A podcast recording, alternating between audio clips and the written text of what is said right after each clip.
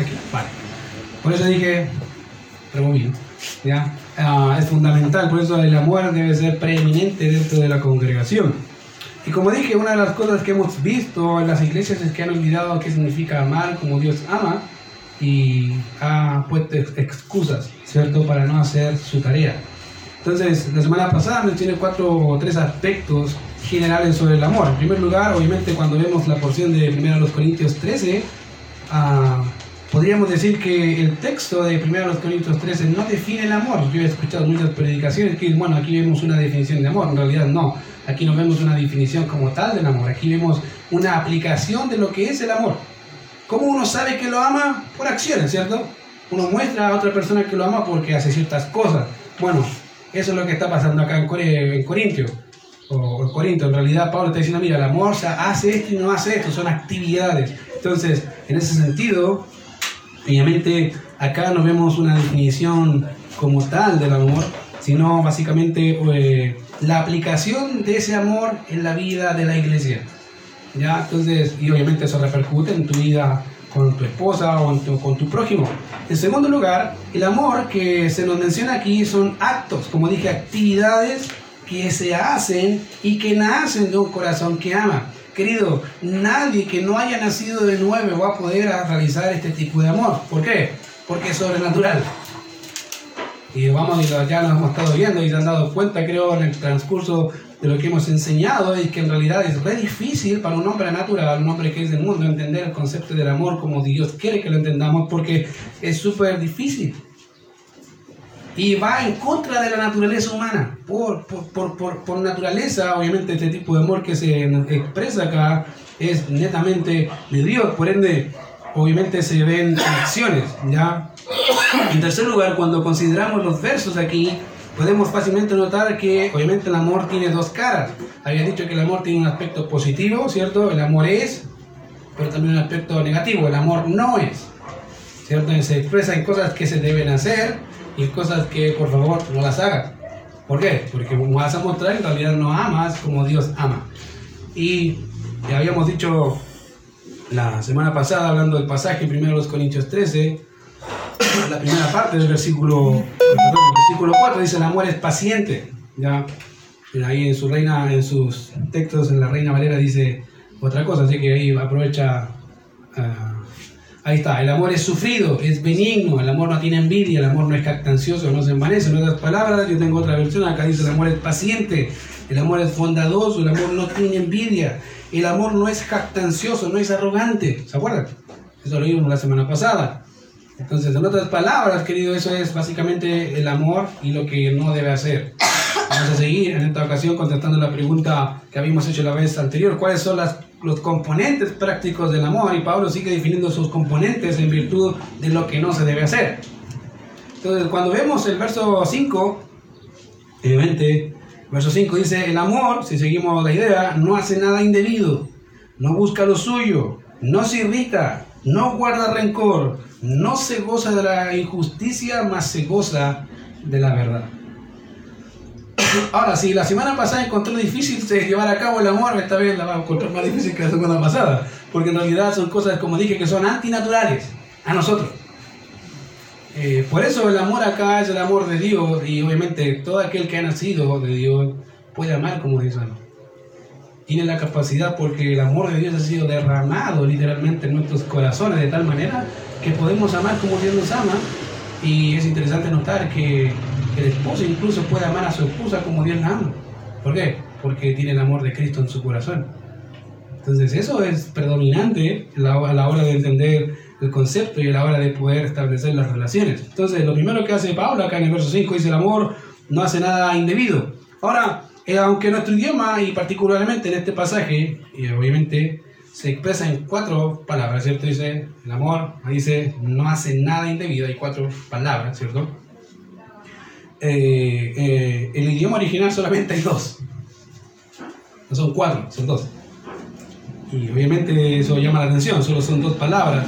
Y la palabra que es traducida a hacer nada indebido en el Antiguo Testamento a veces es traducida como descubierta o descubrir. De hecho, en Deuteronomio 25.3, Ezequiel 16, entre otros pasajes, van a encontrarla con esa misma traducción, como descubrir, van a encontrar esta expresión, desnudez y descubrir. Van juntas. Realmente esa es la fórmula que ocupa Ezequiel hablando de Israel. Cuando Israel iba a ser conquistado, dice, bueno, voy a dejar, voy a descubrirte y voy a desnudarte. O sea, van a ver cómo eres realmente. Esa es la idea. Entonces acá en el Antiguo Testamento se traduce así. Y en el Nuevo Testamento aparece una vez más, de hecho, en el mismo libro de los Corintios, en Corintios capítulo 7, verso 36. Interesante, también la ocupa y es la única dos veces que aparece en Corintios 7, 36 y en 1 Corintios capítulo 13. Mira lo que dice ahí en Corintios 13, perdón, 7, 36. Hablando obviamente de la relación marital y obviamente la soltera, Pablo dice aquí, pero si alguno piensa que es impropio para su hija virgen que se case, o perdón, que pase ya de edad, y es necesario que sea así, haga lo que quiera, no peca, que se case. Entonces, en este pasaje pareciera ser que los padres en Corinto lo que estaban haciendo con sus hijas es dedicarlas a virginidad perpetua. Esa es la idea, pareciera ahí dice, pero si alguno piensa que es impropio para su hija, o sea, el padre, ¿cierto? Virgen, que pase ya de edad, o sea, que empieza a correr el tren, ¿cierto? Y dice, ¿qué, qué? Y dice, y, es, y, le es, y le es impropio el padre, mejor cásese. Paula en este pasaje dice, bueno, va a tener su lucha, por eso él, dice, bueno, para mí es mejor que no se case, se obtiene de lucha, se obtiene de problemas, ¿cierto? Y se dedica al Señor, pero si no tiene esa opción, mejor cáselo. Y esa es la idea acá. Entonces, uh, la idea cuando dice, uh, pero si alguno piensa que es impropio, ya la idea aquí tiene que ver con inadecuado, falta de decoro o, o de buena educación. Si ves que tu hija es indecoroso, que siga virgen, o sea, hasta vieja, y, y piensas que eso está mal, socialmente hablando, o es indecoroso, mejor cásala. No pecas. No hay problema con eso, dice Pablo. Esa es la idea de acá.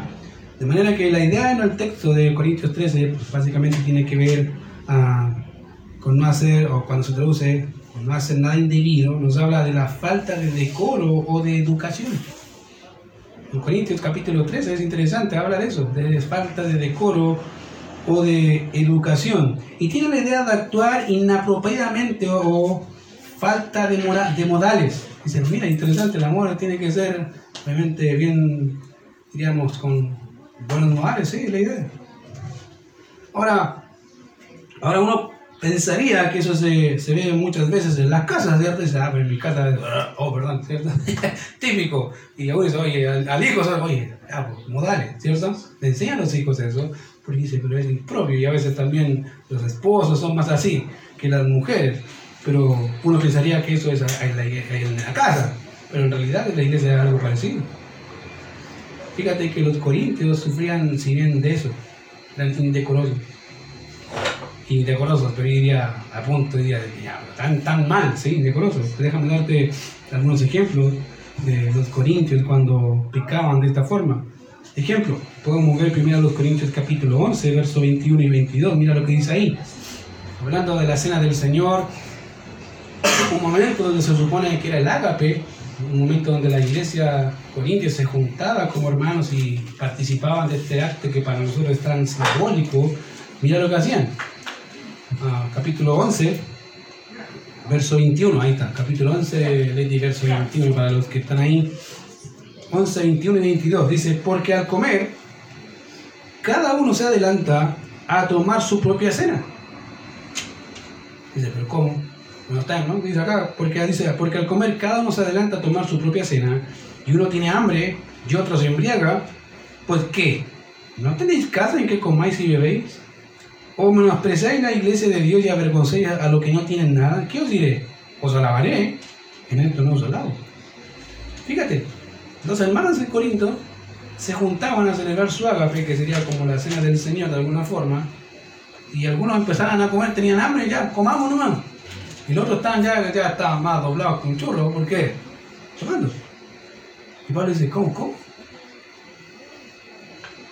Eso dice, yo, yo no soy la en esto, entonces está mal. De hecho, si ven el pasaje van a notar que después dice, muchos, muchos de ustedes ya están durmiendo, o sea, murieron por tomar la, la cena del Señor. ¿De, cómo, ¿De qué manera? Indignamiento. Bueno, esa es la idea, querido. Cuando Pablo dice ahí que el amor no hace nada indebido, no hace nada indecorosamente, tiene que ver con este tipo de actitud. Que le da lo mismo al otro. Y no te puede dar lo mismo, querido. Porque el amor no hace eso. Busca el bien del otro. Y eso es algo que, como dije, es contraproducente dentro de nuestra propia naturaleza, porque en realidad a veces nos da exactamente lo mismo lo que diga el otro, ¿cierto? dice el amor no debe comportarse así.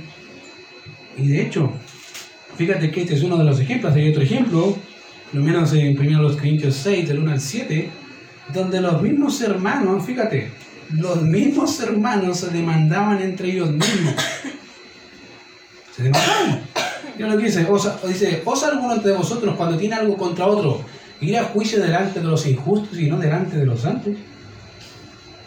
¿O no sabéis que los santos han de juzgar al mundo? Y si el mundo ha de ser juzgado por vosotros, ¿sois indignos de juzgar cosas muy pequeñas?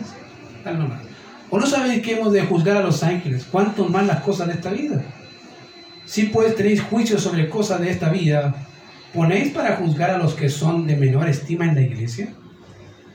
Para avergonzaros lo digo, pues que no hay entre vosotros algún sabio ni algún ah, o ni algún uno que pueda juzgar entre sus hermanos, sino que el hermano con el hermano pleitea en juicio y esto ante los incrédulos. ¿Qué estaban haciendo? Estaban demandando. Ante incrédulos. Dice, pero no hay uno en la iglesia que sea capaz de juzgar esas cosas. Que después dice, ya, ya es malo, ya es una falta que tengan este tipo de pleito entre ustedes. Pero peor, el testimonio, miren. Pero Pablo dice, ¿qué, están haciendo? Miren cómo se están comportando. Eso es muy natural en la iglesia de hoy, ¿no? Muy natural. ¿Por qué? Porque no entendemos qué significa amar como Dios ama. Pablo aquí tenía que ser, y eso son dos, podía sacar una chorrera de problemas de la iglesia de conducta. ¿Por qué? Porque eran queridos, ellos eran vanagloriosos. Eran así. Y pensaban que estaban bien. Y el problema es que Pablo dice, no, ¿qué están haciendo? Más adelante dicen, dice, ¿por qué no sufrir más bien el agravio? ¿Por qué no sufrir más bien el ser defraudados en vez de hacer eso que están haciendo? No, pero es que me debe. ¿Y qué tiene? ¿Qué es más importante? ¿Un poco de dinero? El testimonio de Cristo. El dinero. ¿Cierto? La plata. Pablo dice, están mal ustedes. Desenfocados totales. Y querido, la iglesia de hoy se ve mucho de eso. Y cuando alguien quiere aplicar ese pasaje, lo juzgan. Y te lo digo porque lo hizo. Y a veces digo, y no, si tiene, y a veces pienso yo, ¿será que no leen este pasaje? Porque hay iglesias que juzgan cosas pequeñas. ¿Y qué sentido? No sé, este hermano me debe plata, pastor, ¿qué puedo hacer, hermano? Pagarle la plata, no, y se van a la demanda y todo, y el problema es el pastor. El pastor me dijo que no tenía que demandarlo. Obvio. ¿Por qué? Porque la Biblia dice que debo amar a mi hermano. Y debo ser paciente. Voy a tratar de ayudar a tu hermano que sea, también cumpla su labor. Pero ¿qué hace uno fácilmente? Bueno, voy al tribunal, más rápido, sí, más rápido. Pero ¿qué testimonio estás dando de Cristo hacia los demás? Pablo dice ahí, o sea, y esto ante los incrédulos. No hay uno de ustedes que sea así, cuerdo, diría un buen un cuerdo que diga está mal eso. Y que les ayude a recapacitar para hacer las cosas como Dios quiere. Como dije, queridos, si la iglesia ya está mal con este tipo de conducta, te va a mostrar que está peor. Porque pasa. E incluso fíjate que uno diría, bueno, entre la iglesia pasa. Y te diría que incluso en el mismo Señor Jesucristo le pasó, ¿te acuerdas? Cuando fue a la casa de un fariseo, entró a la casa y detrás de él vino una mujer pecadora, ¿se acuerdan? Que le los pies. Y el fariseo en su corazón le dice, bueno, si este fuera hijo de Dios, se sabría quién es esta mujer que es pecadora. Y el Señor lo miró y le dijo, bueno, te digo algo. Habían dos deudores voy a traducirlo ya porque no me acuerdo la cantidad, pero uno debía 10 mil pesos y otro un millón. Y el Señor perdonó a los dos. ¿Cuál de los dos le amará más? ¿Te acuerdan que fue, cuál fue la respuesta del fariseo? Bueno, al que perdonó más. Esta mujer, desde que llegué, han jugado mis pies. Y tú no me diste nada. Querido, esa cuestión de descortesía en el Medio Oriente era lo único, era lo, era lo básico uno ofrecía cuando iba entrando a una casa. ¿Por qué? Iba, iba con sus sandalias, ¿cierto? Y sus pies se llenaban de polvo, era lo básico que uno debería hacer. O sea, te ofrezco para que te sientes y obviamente te laves los pies para que puedas estar bien. El fariseo no hizo nada de eso. Pero sí era fácil juzgar al otro, ¿no? La mujer pecadora, dice, bueno, ella amo mucho. Por eso te digo que son muchos pecados que son perdonados. La actitud, querido. Fíjense, la actitud. Entonces aquí vemos en realidad, querido, que nada, el amor en realidad no debería ser nada indebido, nada indecoroso. Al contrario, brilla más el amor cuando se hace con decoro, cuando se sabe hacer, cuando se habla con cordialidad, con cariño. Obviamente algunos tienen más confianza conmigo que otros, ¿cierto? Y saben que yo los trato así como amigo.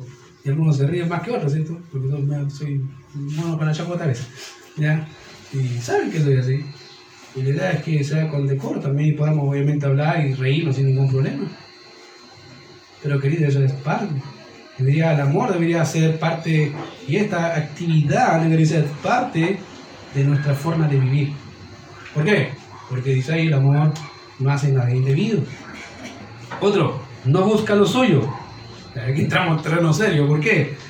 Porque cuando Pablo dice el amor no busca lo suyo, creo que el gran problema, querido, de la falta de amor dentro del pueblo cristiano radica básicamente en esto.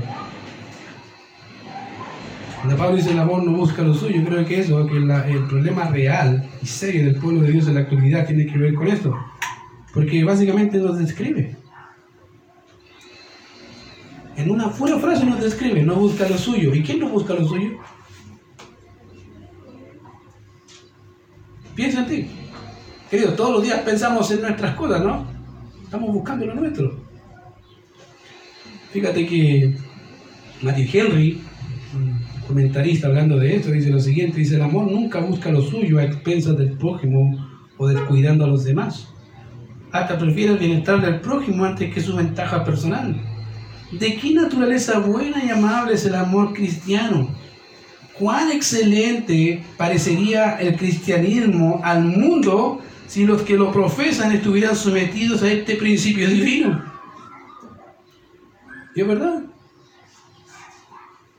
Fíjate, Matthew Henry para, para, su tiempo dijo una, una verdad excepcional que me encantó. Dice, ¿de qué naturaleza buena, cuán excelente parecería el cristianismo al mundo si los que lo profesan estuvieran sometidos a este principio? ¿Y es verdad? Dios nos dice que no estamos sometidos a este principio. Nos cuesta. ¿Y qué hay? Y querido, hay aquí la raíz de todos los problemas maritales, de todos los problemas sociales y todos los problemas congregacionales. Que cada uno trata de hacer grande su propio reino. ¿Es verdad? Cada uno busca su propio reino. Expandirlo de alguna forma.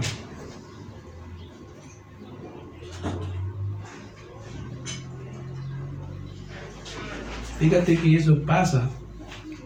Nadie busca el bien de los demás, sino su propio bien. Y cuando el creyente entienda, querido, esa realidad, notará que su vida cristiana dejará de ser igual. RCH Lensky dice algo que es cierto también, y dijo lo siguiente, curemos el egoísmo y habremos vuelto a plantar el huerto del Edén. Excelente. Ese es el problema. Es verdad lo que dice él. Dije, curemos el egoísmo y habremos vuelto a plantar el huerto de Edén. La pregunta es, ¿qué estás plantando tú? ¿El huerto de Edén o una torre de Babel? Querido, esa es la realidad que nos cubre y ese es el serio problema que tenemos acá en esta iglesia y en todas las iglesias. Unas más que otras. Cada uno está buscando expandir su propio territorio, su propio, diríamos, gobierno, ¿cierto? Comillas, de alguna forma para decirlo. Y estamos, no les interesa mucho el bienestar del otro. Por eso creo que la canasta de amor es un buen parámetro para ver cómo está la iglesia, cómo está el amor hacia el prójimo, de forma práctica. De forma práctica. Cada cosa que hacemos, queridos, hacemos con un fin y es poder servir al Señor y servir al prójimo. Y eso debe ser algo que tú debes entender. Hoy más que nunca hay gente que necesita. La pregunta es, ¿qué estás haciendo tú para mejorar eso? ¿Qué hacemos? Fíjate que hace unos, bueno, no, menos de un año, pues, estábamos predicando al pastor Antonio, una de las cosas que veíamos acá esa, era esa quietud en la iglesia, esa, digamos, como falta de actividad de alguna forma. Y una de las cosas que me acuerdo es que en pasaje en el Antiguo dice, no es tiempo, no es tiempo, dice el profeta, de edificar la casa de Dios, digo, las casas están artesonadas, están llenas de cosas, pero la casa de Dios está vacía. Eso sí. No es tiempo para edificar. Dice, considera vuestros caminos. Plantáis mucho y sacáis poco. Hacen esto y se agotan más. ¿Por qué? Porque se olvidaron de mí. Y esto fue un llamado de Dios a Israel. Dice, mira, miren, miren, miren, miren su vida y piensen. Se supone que cuando uno invierte, ¿cierto? Digamos, un buen chileno, si invierto 10, debería recibir por lo menos 15 o 11. Ellos recibían menos 11. ya, pero piensa, si te invertiste 10 y no quedaste con nada, ¿qué pasó? Algo está pasando. El problema, como les dije, que el pueblo de Israel tenía la misma actitud, empezó a mirar por sí mismo, por sí mismo, por sí mismo, y las cosas de Dios las dejaron tirar, da lo mismo. Desde ahí aparece Edras, Nehemías, Zacarías, Malaquí. ¿Para qué? Muévanse, muévanse. Querido, esto es un problema serio de, de Israel. Fue un problema serio de Israel y es un problema serio de la iglesia. Cuando la iglesia deja de olvidar, querido, para qué está, empieza a mirar por lo suyo. Querido, la iglesia está para dos cosas: engrandecer el nombre del Señor y servir al prójimo. ¿Cómo? Empezando por el Evangelio. Esa es la idea. Estamos para adorar al Señor, querido. Y es una actividad que vamos a hacer hasta la eternidad. Así que si te aburre, creo que te metiste al bando equivocado, porque eso lo vamos a hacer hasta que el Señor venga. Y eso involucra no mirar por lo tuyo, mirar por lo suyo. Eso sí. Entonces Pablo dice, bueno, el amor no busca lo suyo. Otra, el amor no se irrita. Ahora, la palabra que tenemos aquí es una palabra que bien puede ser traducida como enojo. Ahora, si alguno, hay alguno que enojado aquí, no piense que estoy hablando de usted, eso dice el texto. ¿ya? Bueno, el le dice acá, el amor eh, no se irrita o tiene que ver con enoja. Y esa palabra es obviamente eh, es el origen de otra palabra que nos habla de ese enojo repentino y arrebatado. ¿Te ha pasado? ¿Alguna vez? Sí, ah, ya, ya, ya, los 10 se fueron hace rato. Ya, contaste hasta 3, ¡pam! explotó. Como decíamos la, la semana pasada, los mecha corta, ¿cierto? Ahí están. Bueno, acá dice, no se irrita. ¿Ya? Ah, y esa es la idea de acá, es ese enojo arrepentino, arrebatado que nos lleva a una acción o a una emoción particular. Entonces, la pregunta que necesitamos hacer es, ¿es pecado todo tipo de enojo? Buena pregunta. ¿Siempre que me enojo es pecado? Bueno, voy a contestar esa pregunta con un sí y con un no. ¿De qué? ¿Cómo? ¿Sí o no? Voy a explicarte el sí, voy a explicarte el no. Primero, ya y comenzaré explicando por qué y cuánto no es pecado enojarse. ¿Ya? Ahora, la segunda vez que encontramos la misma palabra, esta de no se irrita o irritar, la segunda vez que encontramos esta palabra es en Hechos capítulo 17, verso 16. Y ahí, obviamente, en ese pasaje, Pablo llega a Atenas, ¿se acuerdan también que el misionero llega a Atenas? Y los que han sabido de los, caballeros zodiacos, ustedes esas cosas dicen Atenas, ah, ¿cierto? Atenas ya, los lo, dioses y todas las cuestiones, sí, es lo mismo, ya no hay más idea. Ya, ah, bueno, Atenas, un lugar central de idolatría, y ahí está Pablo. Entonces, cuando vemos el pasaje, dice ahí en Hechos 17 y 16, mientras Pablo los esperaba a los hermanos en Atenas, su espíritu se enardecía, y esa es la idea ese enojo que te lleva por dentro, esa cuestión que vino por dentro, y se enardecía viendo la ciudad entregada a qué? esa cuestión no la, soportaba. Tengo que entrar por esta cuestión que no puede ser. Miraba a la gente así como yo me imagino a Pablo así absorto, así, ¿qué están haciendo? Bueno, esa, ahí está la palabra, la misma palabra. Es ahí cuando se enardecía. Ya, y si vemos la causa del enojo aquí en el caso de Pablo, su irritación, no fue porque le trataban mal, no era porque le estaban haciendo personalmente algún tipo de daño, porque le estaban yendo en contra de sí mismo, ¿no? ¿Por qué se enardeció? Por Dios. Fíjate que el punto de quiebre, la diferencia del enojo bueno y el enojo malo es Dios. A eso se le llama celo en el Antiguo Testamento. Esa cuestión que tú no puedes soportar. Oh, pero, ¿cómo? Y no tiene que ver contigo, pero te, molesta, te da rabia, así, pero mira lo que están haciendo. Y, pero te molesta, ¿no? Si no es por mí, es por Dios, míralo. Mira lo que hace, mira cómo vive, míralo. Esa es la idea. Esa es la idea de ahí. Y personalmente creo que eso fue lo que aprendió también del maestro, del maestro del maestro. ¿Por qué? Bueno, el Señor Jesucristo hizo algo parecido.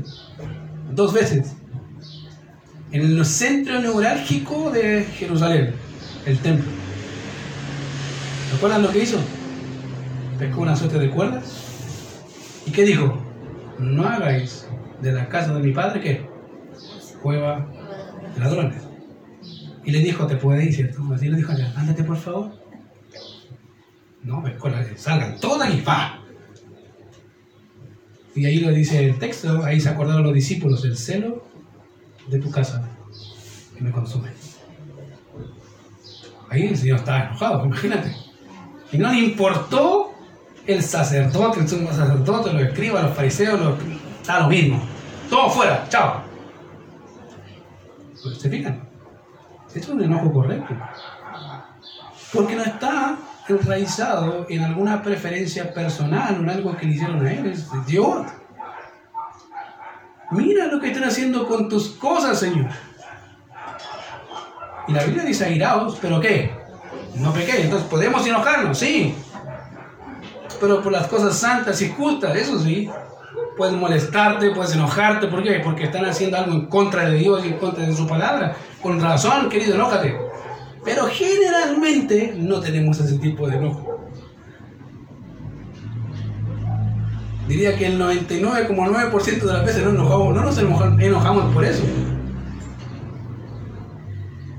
Generalmente ese enojo nace por algo que nos hicieron.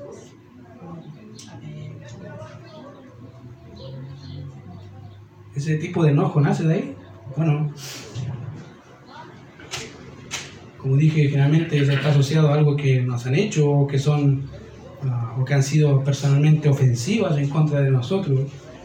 Y es eso a lo que Pablo se refiere cuando dice el amor no se irrita. No se molesta. Pero mira lo que me están diciendo. ¿Cuál es el problema?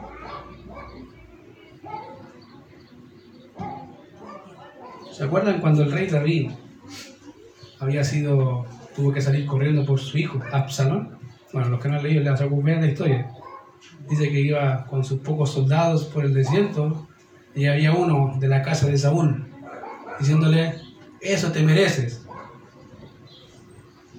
Y hasta que un soldado se aburrió de de, de David, le dije, ¿quiere que vaya y lo mate? Ya me tiene, yo creo que soldado está aquí, hasta aquí con él, mira, y, todo, el camino es por tu culpa, está bien, Dios te juzgó, y David podría verse enojado y decir, mátalo. Ya, aburrió. Pero David le dijo, bueno, si Dios, dijo, si Dios le ha permitido que maldiga, ¿qué puedo hacer? Que Jehová juzgue. Esa es la actitud. ¿Se fijan? En realidad, una de las cosas que pasa, como dije, es que este tipo de enojo es muy normal para nosotros, pero es un tipo de enojo pecaminoso porque está enfocado en nuestras, en nuestras debilidades, las cosas obviamente que no nos agradan, porque obviamente interfirieron con nuestros planes o simplemente eh, toma represalias. ¿Es así? Es algo, querido, que es muy natural de nosotros. Nos enojamos y decían, es que me dijo tal cosa, es que tal cosa, y a veces es verdad. Y más te enojas, porque sabes que es verdad. Y eso es un serio problema, querido, porque obviamente eh, ese tipo de personas donde ah, toman represalias ah, o se defienden a sí mismos, empiezan a enojarse y a decir miles de cosas. ¿Por qué? Porque tienen un tipo de ira pecaminoso. Y eso es propio de las personas que quieren salirse con la suya o que quieren, que, que las personas actúen o hagan lo que ellos quieren o piensan. Es así. Y de vez en cuando actuamos igual. Y cuando no pasa eso, ¿qué hace? Se enoja. No estoy pasando lista, por si acaso. uno, que uno la mente ya es presente, no, otro presente, ay, conozco uno así. Bueno, querido, ese está mal. Y creo que lo, general todos hemos pecado, ¿sí? Sobre todo con los hijos, no?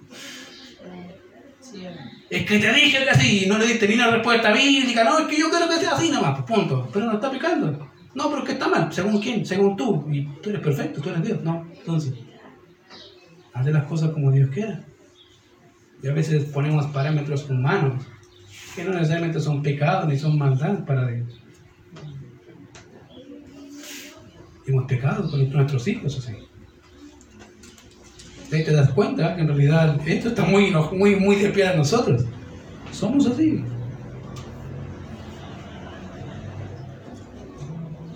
Jonathan Edwards, un teólogo, uno de los grandes predicadores y teólogo, tenía una hija que padecía de este pecado y de este mal. Y un día un hombre se enamoró de su hija. Este, imagínate una mujer explosiva. Yo digo, Señor, ampárate ser humano, pero se enamoró. Se enamoró, se enamoró de su hija y fue a pedirle la mano. Fue a donde Jonathan le ¿sabes qué? Ah, vengo a pedirte la mano de tu hija. Y Jonathan Edwards, el padre, dijo, no puedo dártela. Y el hombre dijo, pero yo la amo, y ella me ama. ¿Cuál es el problema? Si nos amamos. Jonathan le dijo, no me importa. No importa si tú la amas o ella te ama, no me importa eso. Y cuando le preguntaron por qué, contestó, porque no es digna de usted. Dice, uy, qué lindo, papá, no, no sabe nada, pero no, no, es digna de usted, le dijo. Y el hombre, el muchacho, dijo, pero ella es cristiana, ¿cierto? Sí es cristiana, contestó el padre, y dijo, pero la gracia de Dios puede vivir con ciertas personas con las que no podría vivir ningún otro hombre. Honesto. El padre conoce a su hija. Y le dice, si te la paso, vas a traer el infierno a tu tierra. ¿Por qué? Hay una serie, me acuerdo, de Warner Bros bueno, hace tiempo atrás que se llamaba Katy Kabum, no sé si alguna vez la vieron, ¿se acuerdan? Decían que no, ¡pah! Explotó, ahí, ¡ah, digo que no! Para esconderse. ¿Cuál es la idea? Y Jonathan decía, no, no, tú vas a hacer un mal a ti. No podría hacer eso contigo. Bastante honesto el padre. Porque ¿qué quiere un padre? Bueno, que se case. Y, y él cree que algunos, llévatela te la regalo. te la dale, te doy el problema a ti, a ti, te sacaste de una. Pero él no se nota que es bien poderoso piadoso, dice, no, no. No, no, la taquilla cambia. Ese pecado está mal. Y hay gente así, incluso en el día de hoy, ¿cierto? Katy Kabul. Y Kat, no sé si Katy Kato Kabul, no sé cómo decirlo, no, el, masculino, que dicen que no y explota se transforma. Querido, mal esa actitud. Esa actitud nace del amor. Bueno, del amor de Dios, nace del amor hacia sí mismo. Eso sí. Y se ha puesto como él mismo, como el parámetro de la perfección hasta cierto punto. Querido, querido lejos sea de nosotros pensar así. El amor, querido, es paciente, nos irrita. Como decía la semana pasada, cuenta hasta 3.000. Y si, no, si, si ya terminó, cuente hasta 10.000. ¿Ya? ¿Para qué? Paciente, tranquilo. Otro, no guarda rencor. Ya, otra actividad. Ahora, otras versiones como la Biblia de las Américas traducen no toma en cuenta el mal recibido. Y creo que esa es una buena traducción del texto y es por eso que la palabra ah, que se traduce en la valera como guardar. Ya esa palabra era utilizada cuando dice guardar, esa palabra era ah, utilizada en la antigüedad eh, para hablar de términos contables. Imagínate, esa palabra se utilizaba en el antiguo la antigüedad para referirse a términos contables, ya y tenía que ver como calcular o llevar cuentas. Lo utilizaban mucho aquellas personas que tenían negocios, decían, ok, tú quieres darte cuenta. Y de hecho en la actualidad todavía creo que existen negocios, ¿se acuerdan? Los caseros. Vecino, anóteme un cloret, ok. Creo que existen, ¿cierto? Sí, esa es la idea. Y después fin de mes dicen, ¿cuánto es tanto? Para que ahí está. Bueno, esa es la idea acá, es tomar en cuenta tienen que ver con esa actividad. Y, es, y eso es propio de las personas, obviamente, como dije, que tienen negocios en la actualidad. ¿ya? Ahora, el Nuevo Testamento, cuando utiliza esa palabra aplicada a Dios y al creyente, la aplica de una forma excepcional. Mira, ejemplo, Romanos capítulo 4, verso 8 dice, bienaventurado el varón a quien el Señor no inculpa. O en otra traducción, no toma en cuenta su pecado. En otras palabras, dice, bienaventurado, dichoso el hombre que Dios te dice, ¿sabes qué? Tu cuenta está pagada. Se pagó. Ese hombre dice, es dichoso. Ahora, seamos honestos, ¿qué hombre no le gustaría no tener deudas? Ya, ya, ya, que amén digo yo, yo no quiero tener deudas. Si usted quiere tener deudas, téngala usted, pero a mí no. ¿Te gustaría tener deudas o no? Bueno, la cuenta con Cristo está pagada, se pagó. Una vez y para siempre. Y de hecho, lo mismo pasa en 2 Corintios 5, 19, dice que Dios estaba en Cristo reconciliando consigo al mundo, fíjate, no tomándoles en cuenta a los hombres sus pecados, sino se encargó a nosotros la palabra de la reconciliación. Otras palabras, dice, no estoy tomando en cuenta, no estoy viendo el libro de cuánto debes, pero para eso, para que quede saldada, hay uno que te la salda. Se llama Jesucristo. Esa es Cuando cantamos todo lo pagó, todo lo pagó. Pasado, presente y futuro. Todo. Y por eso podemos decir que somos justos. ¿ya?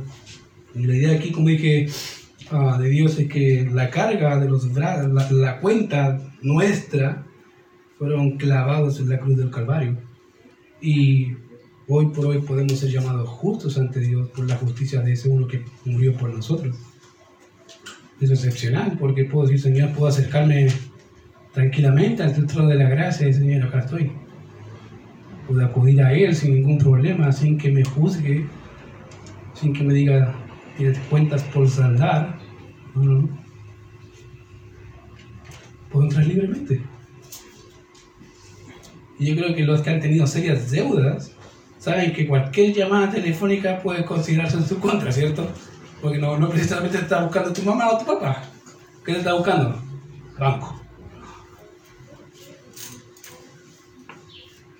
Me arrastraron los Me arrastraron, ¿cierto? Ahí desaparece. Pero el día que las cuentas están pagadas, creo que va a respirar, va a mirar a la cara al banquero, ¿cierto? Ahí estoy, aquí estoy, dime, ¿te debo? ¿No te debo? No? Bueno, podemos presentarnos ante Dios de la misma forma por Cristo. Entonces esa es una de las formas en que encontramos la palabra guardar.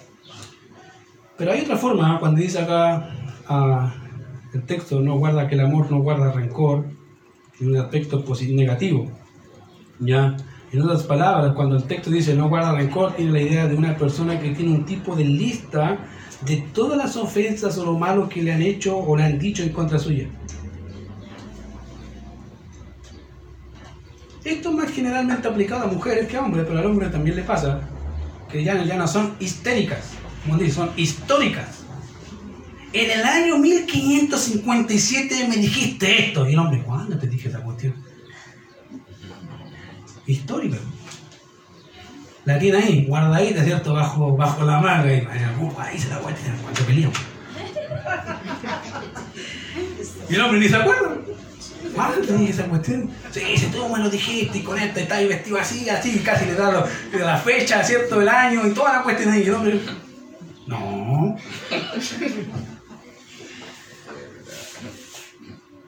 Bueno, esa es la idea.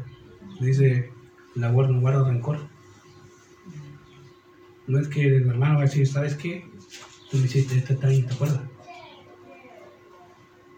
La tengo guardadita. ¿Por qué? El amor no guarda rencor porque ama. ¿No ofendió? Querido hermano, no hay problema. Seguimos adelante. Seguimos sirviendo al mismo Dios. Dale, no importa. Vamos. El problema es que no es así. Generalmente hay a veces que guarda rencor. Que está ahí en el corazón humano. Sacar el comunista que llevamos adentro, ¿cierto? Como dice el dicho, ni perdón qué. Ni olvido. ¿Por qué? Porque no ama como Dios ama. No ama como Dios ama. El día en que ellos amen como Dios ama, van a decir, ahora hay perdón, y ahora yo lo se acabó. ¿Por qué? Porque uno me perdonó y se olvidó. Echó todos mis pecados atrás y se acabó. La cuenta se pagó. ¿Qué debo yo a alguien y qué me debes a mí? Nada. El problema es que seguimos teniendo ese corazón, querido, lleno de pecado y de maldad. Es una lucha constante cuando no entendemos que la iglesia debe amar como Dios ama. Imagínate si Dios nos amara a nosotros como nosotros le amamos a Él. Ya estaríamos todos en el infierno, ya de plano. ¿Cierto? No, ya se murió, uno menos. Me ofendió, se enojó. Gracias al Señor que no actúa como nosotros. Que nos perdona una y otra y otra. Y cada vez que tú vas por el mismo pecado te sigue, te sigue diciendo, te perdono. Te perdono. Y a veces nosotros no somos capaces de perdonar, fíjate. Y Dios te dice, pero si yo te perdono todos los días lo mismo. Todos los días. La misma ofensa, el mismo pecado, la misma maldad. Y tú no eres capaz de perdonar a uno que pecó contra ti. ¿Cómo muere el amor de Dios en ese hombre? En esa mujer que no puede amar así. Y es porque tiene raíz de amargura en su corazón, su corazón se endureció. Ya no tiene raíz, ya tiene el árbol entero, ¿vale? Tienes que talarlo. ¿Cómo se hace eso, querido? Perdonando. No es fácil. Pero, querido, necesitas aprender a perdonar. Porque si no, vas a tener serios problemas. Fíjate que la mayor parte de problemas que han pasado en los hombres que guardan rencor nacen que empiezan a fluir enfermedades. Se estresan, empiezan enfermedades en su cuerpo y cuando van al psicólogo dicen, yo sé lo que es, que no has perdonado. Y fue y gastaron como 5 mil pesos en vez de leer la Biblia. Ah, no guardo rencor. Para decir exactamente lo mismo. Querido, un corazón que ama va a ser un corazón que perdona.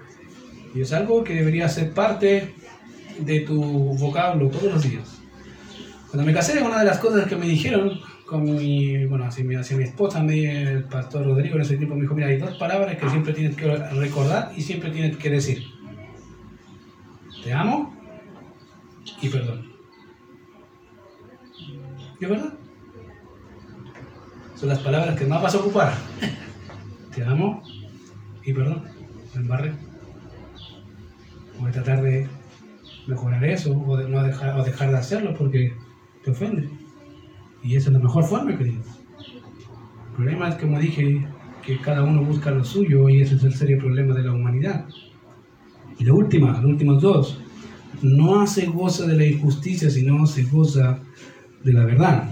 Ahora, en la actualidad, querido, creo que ya no es tanto, pero muchas veces somos, nos reímos mucho con cosas que son injustas. Y no necesariamente hablando de cosas de rectitud moral, sino incluso de broma en doble sentido, que son cosas injustas. Bueno, acá dice la el amor no se, no se goza de ese tipo de cosas. Al contrario los analiza y dice, está mal. ¿Cómo voy a reír de eso? Y en la actualidad creo que el creyente ahora piensa que es parte, como está en el mundo, bueno, están bajo la ley, sí, pero eso no significa que se nos da autoridad para decir cualquier cosa y reírnos de cualquier cosa. Hay cosas que no podemos reír y podemos participar. ¿Por qué? Pues son injustas. Y fíjate, no me puedo reír, pero sí me puedo gozar en la verdad, en las cosas que son realmente justas. En eso sí puedo gozarme. Puedo ¿Por qué? Porque puedo ver la Biblia y decir, sí, eso está bien, eso está mal. Y querido, el problema en la actualidad es que la iglesia, como dije y he dicho, se ha modernizado pero para mal. Y ha dejado entrar el pecado en la iglesia y piensa que, que es correcto. Y no es algo de ahora, es algo de, incluso de Corinto.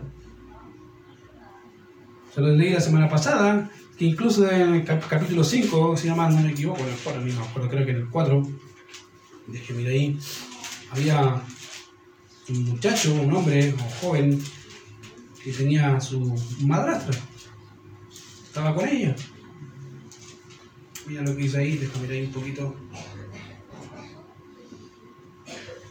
5, eh, capítulo, capítulo 5, verso 1 dice, en efecto, se ve que, entre vosotros hay inmoralidad, y una inmoralidad tal cual no existe ni siquiera entre los gentiles, al extremo de que alguno tiene la mujer de su padre. ¿Qué? Sí, Ahora, uno quería, los pastores atendieron el caso y se solucionó el caso. No. Dice, y os habéis vuelto arrogantes en, lugar de haberos qué? Entristecido.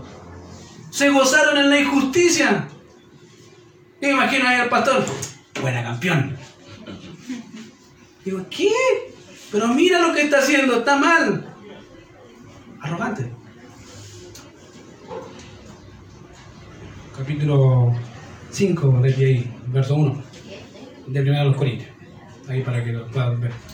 Entonces, fíjate, pasó, querido, pasó en los Corintios. Pasa la iglesia actual, pasa la iglesia actual, donde pastores, que no deberían ser llamados pastores, permiten el pecado como si fuese cualquier cosa.